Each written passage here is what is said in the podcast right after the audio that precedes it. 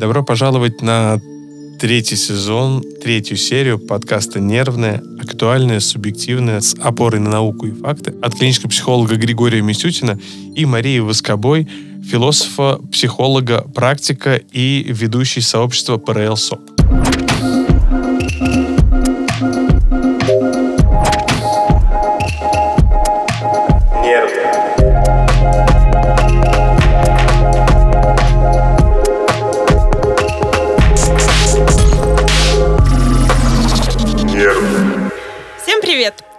Мария.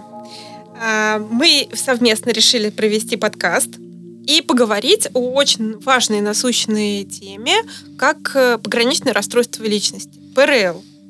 Итак, мне очень хотелось бы поговорить о диалектико-поведенческой терапии, э, о что это такое, почему она, э, чем она помогает пограничному расстройству личности, почему именно она? Ну, DBT привнесло радикальное изменение в вообще психологическую практику в том, что учиться можно навыкам.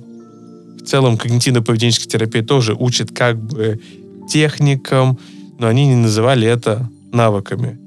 А DBT, э, хоть и является терапией, но учит навыкам, ну, как если мы приходим на какие-то курсы и учимся программированию или учимся вязать крючком, мы изучаем какие-то навыки, и это физические, когнитивные. Вот тут можно сравнить плавание, иностранные языки. Нужно освоить какие-то техники благодаря каким-то навыкам. И тогда у нас получается лучше плыть, лучше использовать иностранный язык, э, писать на языке программирования, и нам удается жить той жизнью, которой хочется жить. И DBT — классный инструмент, который придуман э, Маршей Лайнехан, ну, еще Линихан, по-разному фамилии произносят. И я подумал, когда только изучал DBT в самом старте, как жаль, что я не знал о DBT навыках заранее. При том, что достаточно такая, ну, условно древняя штука, но в Россию приехала не так давно. Мне сейчас очень хочется поговорить про то, что, а как же все говорят, вы должны с самого детства все знать, все понимать. Чему учиться? Вот математике, понятно, нужно учиться. А какие навыки психологические? Вы все должны уже знать. Ну, ни, никто никому ничего не, не должен, и никто ничего не должен знать. Это, наверное, уже процессы эволюции общества, когда чему учится вообще сама учеба и общедоступность знаний стала из привилегии таким обязательством, что ну, дети должны уч- учиться и посещать школьные э, заведения и осваивать азы математики, родного языка и так далее, не так давно в исторической какой-то, вот если вехи возьмем, такую прямую нарисуем, там от мамонтов до э, момента сейчас, то, в принципе, вот в конце, когда вы точку ставили, вот это и есть наш фрагмент, когда образование стало не привилегией, а обязанностью. И вот это как раз, когда говорят, вы должны знать, вот как математику, родной язык, так психологические навыки — это то, с чем мы живем и так же, как говорят, вот математика позволяет развивать мозг, и вас не обсчитают там при финансовых услугах, берете ли вы кредит или предлагают ли вам какие-то еще финансовые взаимодействия, так и тут мы можем полагаться на то, что это помогает нам жить с лучшим качеством жизни. Это вот как проверять факты, прежде чем эмоционально реагировать. Особенно люди с более высокой чувствительностью, у которых эмоции это как э, не просто а, какая-то абстрактная история. Для них это прям способ восприятия мира. Вот они чувствуют чувствуют, и через это чувство они себя ощущают нужными, ненужными, в безопасности, в опасности. И это становится навигационной системой чувства. И для людей, кому нужно еще научиться управлять чувствами, навыки прям вот нужны ну, не с самого рождения, но прям с момента, как, наверное, отправляются они детьми в школу. Ну, то есть это всем нужно? Всем, всем. А почему у кого-то они есть, а у кого-то их меньше? Ну, кто-то менее чувствителен, э, тут есть биопсихосоциальная модель, кто-то более получил э, системную или безопасную обратную связь от значимых взрослых. И это не обязательно хорошие родители, это могли быть какие-то учителя, тренер, э, воспитатель, сосед, соседка, бабушка, дедушка, кто-то дал ощущение безопасности, которое как-то вот в нужный момент встроилось и продолжило работать само по себе. И вот уже у тех, у кого что-то там не встроилось, не срослось, еще от природы более чувствительная, реактивная нервная система, надо э, играть теми картами, которые сданы. И для этого нужно принять реальность и делать то, что мы уже можем делать. Нам известно, что есть навыки. Окей, давайте пробовать. Нет доверия им. Это нормальная история, но давайте проэкспериментируем, попробуем с навыками, без навыков и будем искать то, что делает нашу жизнь лучше. Ну, потому что та же Марша, она не сразу пришла к тому, что там, уснула без навыков, проснулась уже с концепцией навыков, как Менделеев с таблицей. Я как говорю, вот, это подумала, вот навыки осознанность, межличностная эффективность, и так, чтобы ну, еще лучше это все продать, еще толерантность к стрессу и эмоциональная регуляция вдобавок. Это не так работает. У нее свой собственный опыт очень огромный, большой. Огромный, Она, по-моему, год была в больнице лежала. Ну, не один раз. Там как бы история, ладно, там, ладно, но один раз на год тоже, конечно, масштабно, но это большой длинный путь, который был пройден не ради какой-нибудь маркетинговой стратегии, хотя если это, конечно, так, то гениально до безобразия. А на самом деле очень важно, что она это подбирала в первую очередь для себя, а потом уже так вышло, что это работает и для других.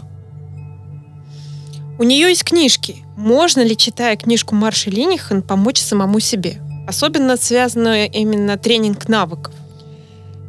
Она не для человека, который не погружен в экосистему DBT. На самом деле, чтобы и заниматься в тренинге DBT, нужно пройти претритмент, погружение в DBT это узнать про то, что такое диалектика, что такие, что из себя представляют дилеммы, потому что мы не знаем, но застреваем от, э, в том, что нас э, и нашу эмоциональную систему расшатывает от того, что нам кажется, что мы все понимаем, до момента, что кризис кажется вообще нескончаемым.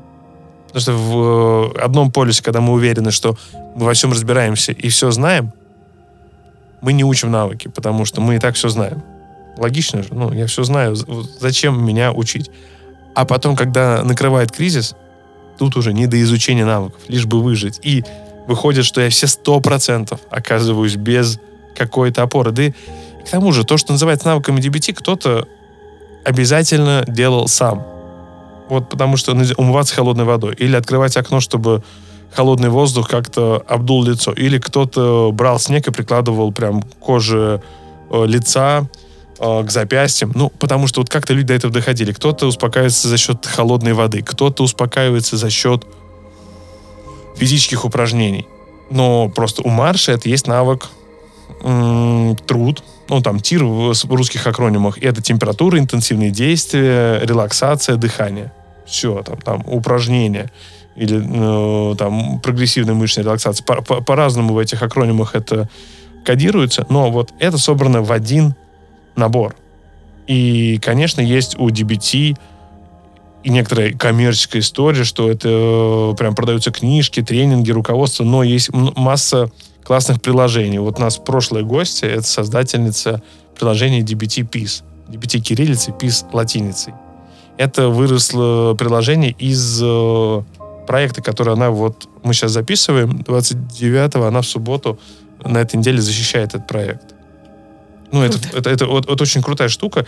И в 8 вечера присылает доброе напоминание, может составить антикризисный карточку, вписать контакты терапевта, чтобы можно было не искать в контактах, где терапевта взять, и прям вот связаться. Клево, классно. И то есть это идея, вокруг которой вырастает очень много идей. Мы с коллегой из э, центра э, Игорем Григорьевым собираем DBT-игру. Вот сейчас мы к июню, наверное, к 20-му ее сделаем в таком в первом тестовом о, качественном образце, который можно уже будет представить другим. Пока мы оттачиваем игровую механику. Но так, чтобы можно было тренировать навыки за пределами группы. Вот люди оканчивают курс, а дальше ничего не происходит. Они начинают реже. Э, вспоминать про навыки, заполнять дневниковую карточку, и куда-то это все девается. Хорошо, когда они ходят из полугодия в полугодие, но это тоже переедается. И очень важно не стать человеку зависимым от группы. Поэтому А, возвращаясь к вашему вопросу, можно ли, читая книжку, стать э, человеком, который сам все поймет про DBT? Не с этой книжки надо начинать. Есть книжки более простые. Шерри Ван Дейк, DBT это просто... Или э, вот у Шерри Ван Дейк есть несколько книг про эмоциональную бурю. Я сейчас все вот, ну, э, название книг, которые рекомендую, я себе запишу, чтобы мы их там вот в, а, в тексте описания к Очень подкасту. было бы классно добавить да, наш подкаст э, списком книг, с которых можно начать. Ну, потому что, ну, не с тренинга навыков, потому что там дана такая сухая выжимка, которую еще нужно дообъяснять. Функция людей, которые находятся в качестве ведущих на тренинге, вот этот язык, который там ну, написан ну, там, русским, английским, неважно. А потом, как это в жизни-то... Э, там вот есть такая фраза, не фраза, а словосочетание, мудрый разум. Что такое мудрый разум? Используйте мудрый разум. Класс. А теперь тупой, что ли, в такое остальное время? Ну, а это именно как раз концепция баланса, которая названа wise mind. В русский дословно она и ушла. Мудрый разум только и в английском, и в русском нужно объяснять, что вот это вот состояние wise mind, его нужно как дзен постигать, тренировать и fake it until you make it. Вначале притвориться этой ролью, пока не начнем ее вживую проигрывать. Мне очень нравится в этом э, плане метафора, когда вы готовите новый рецепт. Вы первый раз очень искусственно это делаете. Вы делаете в несколько раз дольше. Каждый раз заглядываете в книгу. И только на десятый раз, а может быть двадцатый, ну, у всех по-разному, может, у кого-то и на третий идеально получится. Хоп, и у вас получилось уже готовое блюдо. А, ну, кстати, да, мы на киноклубе разбирали э, Джули и Джулия фильм. Джулия, Про... Джулия, да. Да. И как раз вот, ну, книга рецептов Джулии Чао, угу. она же как раз не то, что она такая взяла, да я просто и прям сразу любые рецепты могу адаптировать, чтобы любая хозяйка могла взять и сделать. Любой человек на простой кухне, без слуг э, и профессиональной команды поваров, вот так с легкостью приготовил, приготовила бы какое-то блюдо. Ну, то есть это выполняет роль DBT-терапевта. Да, да. Роль Джулии да, Джули. Да, хорошо мы сравнили. Прям. Я первый раз такую метафору провел. Спасибо большое. А что делать человеку, если не может себе позволить оплачивать годовой курс DBT? Как себе помочь? С чего начать? Ну, нужно найти адекватное комьюнити, в котором не будут, э, прям буду использовать такой же организм, разгонять э, проблемное поведение. Это в том числе про злоупотребление э, веществами. Вот просто надо найти людей, которые могут дать поддержку, которые могут пассивно позволить научиться навыкам. Есть люди, которые проходят этот курс, и они же могут рассказывать про опыт использования навыков, и у них учиться навыкам тоже можно. С, э, дело в том, что DBT э, достаточно, ну, такой, э, такой продукт с который, по-моему, не индексируется никак. Соответственно, то есть он сто, как стоил тренинг 10 тысяч во многих местах, вот так он и стоит. Если мы возьмем на, вот на взрослых.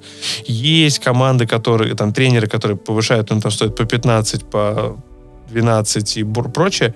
Но в целом, э, в какой-то момент э, мне хочется верить, что возможность на какое-то количество занятий прийти, пусть это будет на 4 месяца, но это лучше, чем на 0. Пусть это будет 6 месяцев, а не год. А, прочитать, посмотреть какой-то видеоконтент, который записывают те же тренеры, которые записывают те же подкасты. И есть приложение. И мы сейчас как раз готовим с создателями этого приложения, и как раз большой привет э, Полине. Э, мы туда попробуем еще и аудио практики осознанности, и чтобы это было, ну, прям такими подсказками. Есть э, эм, паблики, которые ведут люди с э, ПРЛ-диагнозом, и они там тоже рассказывают про навыки, и там всякие выкладывают различные материалы. Только вот как раз важно продолжать искать возможности, чтобы тренировать навыки. Можно чуть-чуть расскажу, да. что на канале ПРЛ СОК есть отдельный пост, он э, через общую навигацию можно его найти. И там есть как раз комьюнити, которая собирает людей, э, которые между собой договариваются, они пробуют как раз читать книгу, Там получается, не получается, но, по крайней мере, это групповая поддержка, которая помогает. Да, оно не настолько эффективно, как с тренером, но на момент того, что когда ты выбираешь между жизнью и смертью, и у тебя есть комьюнити, который тебя поддержит и поможет какое-то время встать на ноги, обратиться к психиатру, да, чтобы э, помочь силы поднять, потом э, найти работу, да, и уже оплатить тренинг полноценный. Да. Это поможет тебе дожить до момента того, как ты сможешь оплачивать этот тренинг. Вот прям практически то же, что я имел в виду, прям вот э, другими словами, да, потому что найти возможности мы сможем, но нужно вот этот шторм пережить. А шторм лучше пережить в надежной компании людей. Вот этот надежный комьюнити очень важно найти, чтобы это были люди, не которые просто вот пришлись к месту, вот они как-то нашлись, и лучше не будет, а которые сами не стремятся к деструктивным формам поведения, к самоповреждениям, с какой-то романтизацией э, самоповреждения. Потому что это тоже такая проблема, что комьюнити много, всяких групп. М, как ваш паблик, PrailSoc, сильно меньше, чем там РПП в схемах и мемах, и вот, вот там, где проблемное поведение, оно прям вот а, делается таким веселым, прикольным и крутым. И, конечно, важно найти адекватное окружение, потому что адекватное окружение направит ну, наш образ мышления. А что вообще нормально? То есть вот вокруг меня 90% думает, что это нормально. И в какой-то момент я, не разделяя эти убеждения и взгляды, начинаю сомневаться в себе. А точно ли со мной все нормально? 90% думает иначе.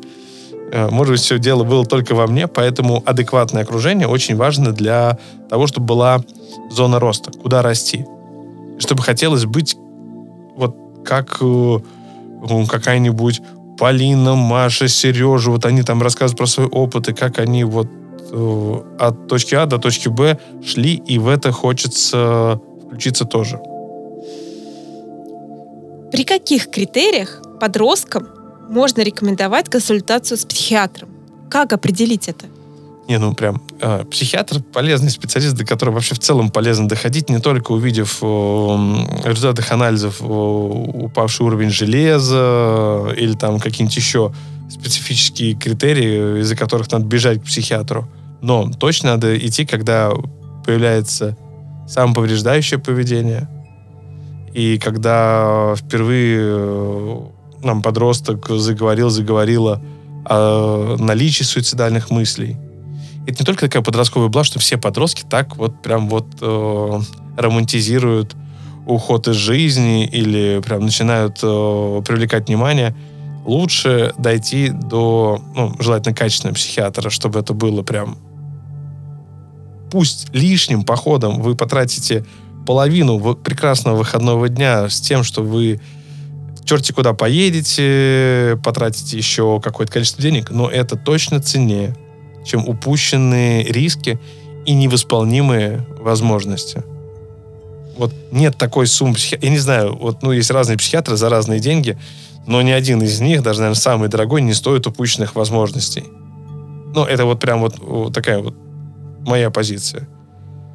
Ну, я не агитирую прям за то, что думаете, как я, но потратить какое-то количество прекрасного дня, какое-то количество прекрасных денег стоит ради прекрасных детей. Знаете, что мне еще захотелось спросить? Сейчас очень часто а, люди сами себе ставят диагнозы ПРЛ, а когда обращаются к психиатру, у них оказывается там, к примеру, рекуррентная депрессия и генерализованное тревожное расстройство, например, да, он из, сам или из ДВГ, например. Или из ДВГ, например, или бар, бар, или бар, да, бар я... с ПРЛ вообще они очень же похожи.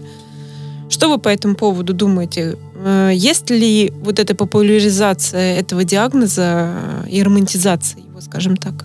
А, есть. А, потому что на самом деле, как только о диагнозе начинают ну, больше говорить, а, он больше появляется в сериалах, в фильмах, но это не решает всего. И, ну, то есть вот это прям вот, ну, по, потому что в фильмах не детально показывают все и чему нам стоит уделить внимание, так это маленьким деталям, что специалисты должны заниматься диагностикой. Так же, как мы не опираемся на э, описание на ответах mail, э, про признаки аппендицита. Ну, то есть, хорошо, чтобы это, ну, точно установил врач. Ну, это, вот возможно, глупый какой-то пример, но нет, э, то, что написано в ответах mail, не ставлю под какое-то сомнение. Э, но важно, чтобы диагностикой, что нужна операция по удалению аппендикса, должен сказать все-таки врач. Ну, вот, ну, у него, у нее есть какие-то знания, какой-то опыт и ответственность, в конце концов, ну, у врача. Там, если честно, в интернете я ставлю под сомнение практически все связанные с медициной посты, потому что столько раз встречалось, что, например, в инструкциях даже к лекарству пишут о том, что там, к примеру, эсцеполопрам пьют 2, 20 миллиграмм или 2 миллиграмма, я не помню их дозировку, а я знаю, что некоторые психиатры, например, назначают полторы дозы сверху, там, да, или две дозы, то есть до 4 или до 40, я не помню дозировку. Угу. При ОКР, да, при определенных условиях условиях это назначается. И про то, что читать про это в интернете бессмысленно, пока ты не придешь к конкретному человеку, который конкретно тебе скажет да. о том, как есть. Да, ну то есть это нужно прийти к тому человеку, который точно скажет как. Да. А, не самостоятельно. Не самостоятельно. Да, я могу так сказать, что я, я, наверное, месяц три бился с настройкой ОБС для того, чтобы в Ютубе стримить, пока не, ну, не нашел, кого взять консультацию, потому что оказалось, что не я криворук, а на маках отдельно звук не разводится. И надо э, влезть в ядро мака, там вот прям понизив безопасность макбука, установить программу на, на пониженном уровне безопасности, а эта программа не сертифицирована маками, поэтому нужно понизить безопасность. И только потом можно настроить разведение звука. Но мне про это подсказал ну, блогер, который смотрел про настройку. Мне не получается. Это я как не пробую. Не могу я зум вывести в ОБ. Ну, не могу, у меня тут звуковая карта внешняя, студия. Такой, такой, такой как так-то такой? Что же я... Нужно, чтобы специалист в своем деле показал, куда копать и как делать. Мы с ним два с половиной часа просидели. Ну, вот прям вот настраивая все. И это не от того, что у него было свободное время так, чтобы просто поболтать с каким-то парнем. И у меня было чем заняться. Но мы прям сидели и копались, потому что вот так устроены майки. Только обновятся, в них тоже надо разобраться, и все равно искать решения. И вот прям специально привожу такие житейские примеры, что все не только про э, психологию и DBT, а еще про то, что очень много вещей, когда мы пренебрегаем э, самой идеей, что нужно идти к специалистам. Потому что вот э, нужно найти людей, которые ну, помогут вам разобраться в том, что происходит. Потому что DBT мне еще чем нравится, я сам еще возвращаюсь к тому, чтобы дотренировать навыки DBT, потому что в какой-то момент там тоже меня там выносит, я такой, могу сказать, да, там, меня там бывает так с, под, с подростками там пробегутся по этому дому, повызывают э, кнопки лифта на каждый этаж. Я могу им потом... А у меня соседи не самые простые люди тут. Я потом понимаю... Мы как... на восьмом этаже, если что. Да, да. Ну, да. А, простые люди есть на каждом. Тут как бы есть... Извините, перенервничал, ручка улетела.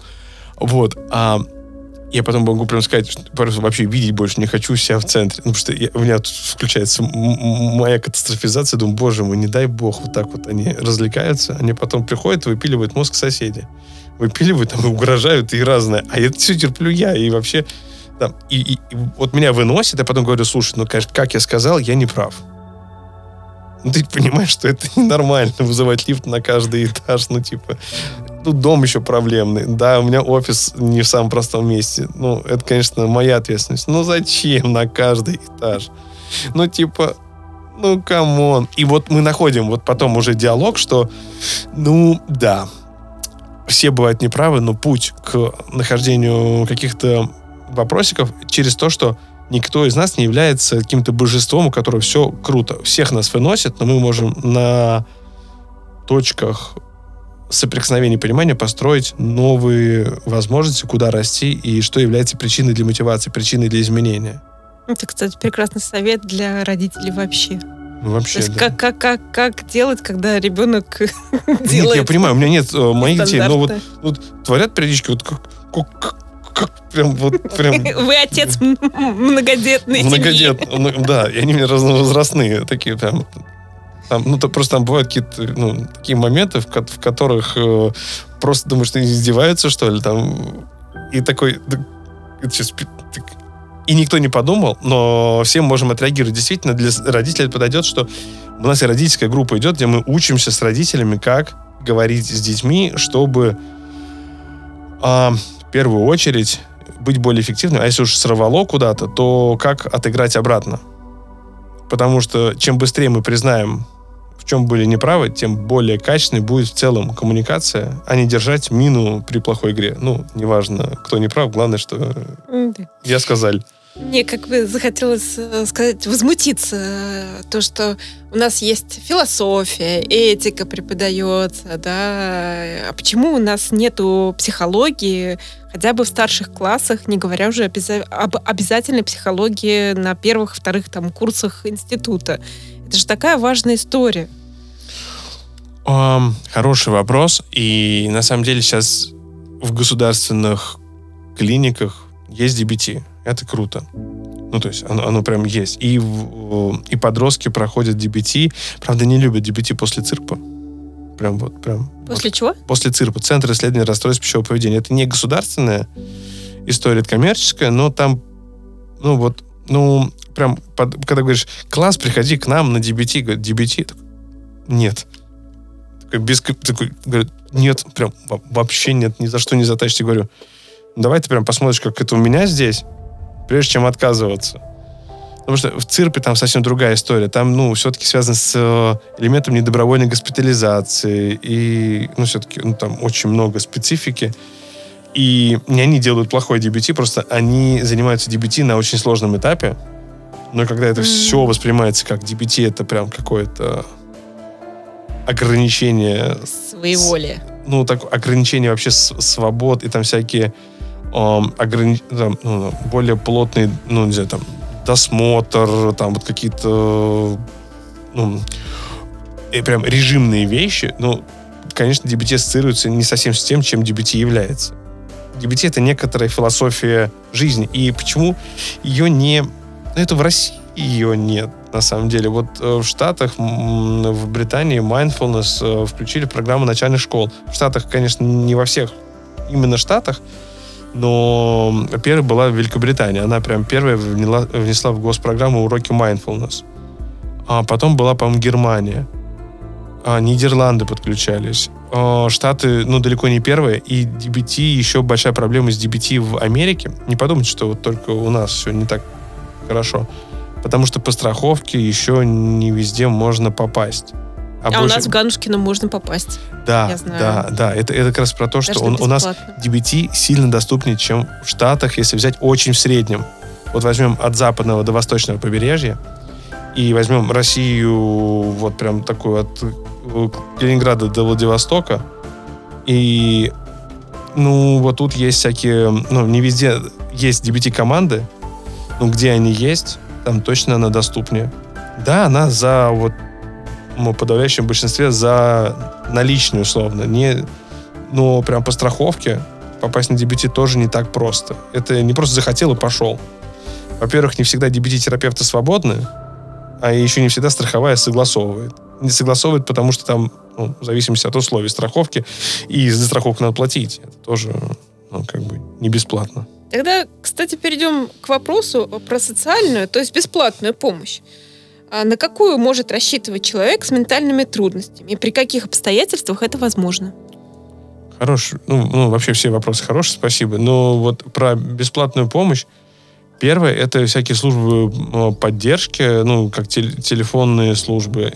Но они, опять же, не так широко представлены и э, стараются прям настолько, насколько могут. Могли бы они быть еще лучше? Наверное. Но работают ли они лучше, чем 10 лет назад? Определенно да. Ну, то есть, ну, ну, то есть можно про много сказать в России, что оно прям э, так себе, но в плане доступности психологической помощи она за 10 лет стала явно доступнее. Вот в 2013 году сильно меньше было DBT-терапевтов, каких-нибудь КПТ-терапевтов. И они стоили, ну, вот прям из-за своей вот такой редкости сильно дороже, потому что их были единицы, единицы стоили, ну, вот не по тысяче, вот КПТ-терапевта за тысячу рублей вот точно было не найти, потому что они в базе стоили, ну, там, наверное, самый дешевый стоил 3000. Это в 2013 году, это другие 3000. Это не как сейчас, это прям другие деньги. Так что это было, как сейчас, наверное, ну, тысяч, наверное, 7. Ну, прям вот. И выходит так, что... А сейчас больше вариантов. Сейчас э, книжки выходят. Э, очень много книжек вышло э, про опыт людей с ПРЛ, и в том числе на русском языке. И одну из этих книжек я э, рецензировал. Ну, то есть прям, прям их, правда, выходит много. И про опыт людей есть... Э, ну, блогерская активность, которая немаловажна, где люди рассказывают, делятся. Не все советы стоит прям брать э, за чистую монету и применять к жизни. Все-таки разница между DBT-протоколом и опытом э, человека, который ведет блог, в том, что DBT-протокол, он исследовался годами, и по нему есть прям, ну, исследовательские какие-то э, заключения. Опыт человека — это э, качественный один эпизод, который нельзя абсолютно экстраполировать на все случаи. То есть об этом важно помнить, критичность мышления должна быть. Даже если DBT-терапевт о чем-то рассказывает, например, вот я рассказываю о чем-то, это не сто процентов так нужно делать. Ну, к примеру, я там записываю видео про радикальное принятие, что в какой-то момент стоит прям что-то отпускать, эм, как э, некоторую невозможность контролировать. Ну, прям я в видео сажусь на воздушный шарик. Ну, это значит, что радикальное принятие, как только сел на воздушный шарик, оно прям раз сработало. Потому что надо принять какую-то точку, что в любой момент может лопнуть, но я соглашаюсь с тем, что может в любой момент лопнуть, а пока делаю лучше из возможного. Это просто как некоторые метафоры и подача. И в этом нет никакой такой сверхъестественной философии, что прям вот раз сел на воздушный шарик, два радикально принял вообще все проблемы своей жизни, и третье... Мне своб... очень нравится а, аналогия с болотом. Слышали когда-нибудь, да. когда а, вы заходите в болото, а, и если вы будете шебуршиться, то чем больше вы будете шебуршиться, да. тем быстрее вас затянет. То есть единственный способ э, выбраться из борода это постараться замереть, ничего не делать, принять все как есть, да, и подождать помощи. Да, и как раз о, в том числе справиться с паникой. Страх это нормально. Да. А вот паника, она как раз вот уже избыточна, потому что страх это очень нормально испытывать страх. Это живое человеческое свойство, качество, как угодно можно называть. А вот паника все губит. Угу. Ну, потому что в панике можно начать э, не получать помощь, от, э, избегать адекватного и натворить что-то на автомате, как вот конь срывается вот в каком-то порыве такой же прям паники. Там натворит что-то, потом успокаивается как нервная система и возвращается на постой, а там уже все, все разворочено. Вот также можно рассматривать в метафоре как о, свою нервную систему как такого коника, которым нужно учиться управлять. Потому что нервная система очень мощная о, биологическая единица. Ее нужно понять и научиться ее регулировать. Потому что воевать с ней бессмысленно. Мы сколько угодно можем говорить, сейчас я прям там сяду за ночь, подготовлюсь к экзамену или что-то сделаю, а нервная система говорит так, мы отрубаемся спать все мои, все мои искренние желания сесть ночью все написать, она такая, я выключаю эту способность. Ну, то есть, ну, то есть надо уметь э, себя понимать, нужно на это выделить время. Так вот на автомате, чтобы я взял и сразу себя понял, так не работает. Нужно этому уделить время. DBT — это регулярность, это люди, которые тренируются вместе с тобой. И за счет этого мы получаем некоторый социальный сигнал, что мы не одни. Другие тоже тренируют, у них тоже получается не все — и вообще классно, что я не один, не одна такой такая. Ну, в общем, среди бесплатной помощи не только поиск э, каких-то онлайн-средств и коммуникаций конкретных, но и комьюнити. Комьюнити. Ну, потому что люди — это очень важно. Другое дело найти комьюнити, которое будет безопасным. Вот прям, чтобы это не было такой поддержкой в духе, ну, там, фигово быть тобой, такой как бы... Не, в, экосистемы кармические пирожки, вступление туда через ННО, ненасильственное общение. Ты сдаешь тест. Если ты тест не сдаешь, ты туда не заходишь. Там достаточно жесткие э, правила, поэтому э, я сообщения, э, достаточно экологичны все э, чатики, которые uh-huh. там есть, а там есть раз, различные Э, чаты на этот чат. В PRL-соке есть ссылка на этого бота, через которого можно вступить. Мы как раз э, в аудио вернулись, а в жизни, записанной на видео, мы как раз и говорим о том, что вот это не только про бесплатную помощь, она не только в книжках, лекциях, блогерах, но еще и в безопасном комьюнити. И оно есть. Оно есть кармические пирожки. Э, экосистема. А, Через, попасть в нее можно через сдачу экзаменов на ненасильственное общение. В PRL-соке есть ссылка на этот на бот, который принимает у вас экзамен. Вы отвечаете на вопросы, вы попадаете в это комьюнити, где все ориентировано на то, чтобы, а, человек говорил я сообщениями, а, обучение, по сути, общению через взятие ответственности и за свои слова, и э, умение говорить э, через э, себя. Не ты плохой, Это а- прекрасно. А, а я чувствую, что мне не очень хорошо рядом с тобой. Да, и это прям вот э, я сообщение, ну, прям шикарный инструмент, которому здорово, что можно учиться как раз вот комьюнити, то, о чем я и говорил. Да. Прекрасно. Один из э, вариантов таких, там много различных тематических чатов по различным ментальным проблемам. Вот. Приходите в PRL-сок, ищите ссылку на экосистему «Кармические пирожки» Да. и вступайте в экологичное сообщество, где царит ненасильственное общение. Да, и извините, слушайте полезное на подкасте «Нервное». Мы э, делимся прекрасно светлым и полезным. Ну да, и мне кажется, это как раз про то, что шансы найти хорошее достаточно высокие сейчас. Вот это прям, есть один знак у DBT сравнивать э, себя с кем-то, но можно сравнить с собой 10 лет назад. Если бы вот вдруг вам было бы столько же лет, у вас были бы те же проблемы, но все было бы 10 лет назад, как вот развита система помощи, доступность книг, вот видео, контента, э, текстов, вот этого паблика тоже не был про LSOC. И вот, э, вот прям вот, вот такого вот экзамена на ненасильственное общение тоже как бы и не было. Нет э, ни кармической пирожковой, нет ни, никак, ни- ничего нет.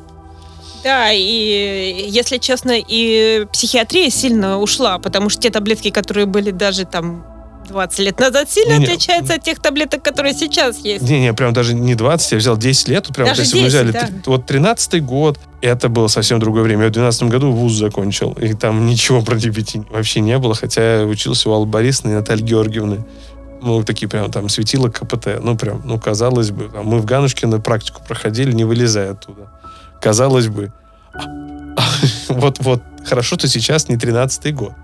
Мы многие хотим вернуться в какие-нибудь года сейчас, особенно в такое нестабильное время, но возможности помощи все-таки шагнули вперед, и хорошо хоть что-то качественное шагнуло вперед. Это частично про принятие. Принятие того времени, где мы живем. Да, Есть свои плюсы, есть свои минусы, но это жизнь. да.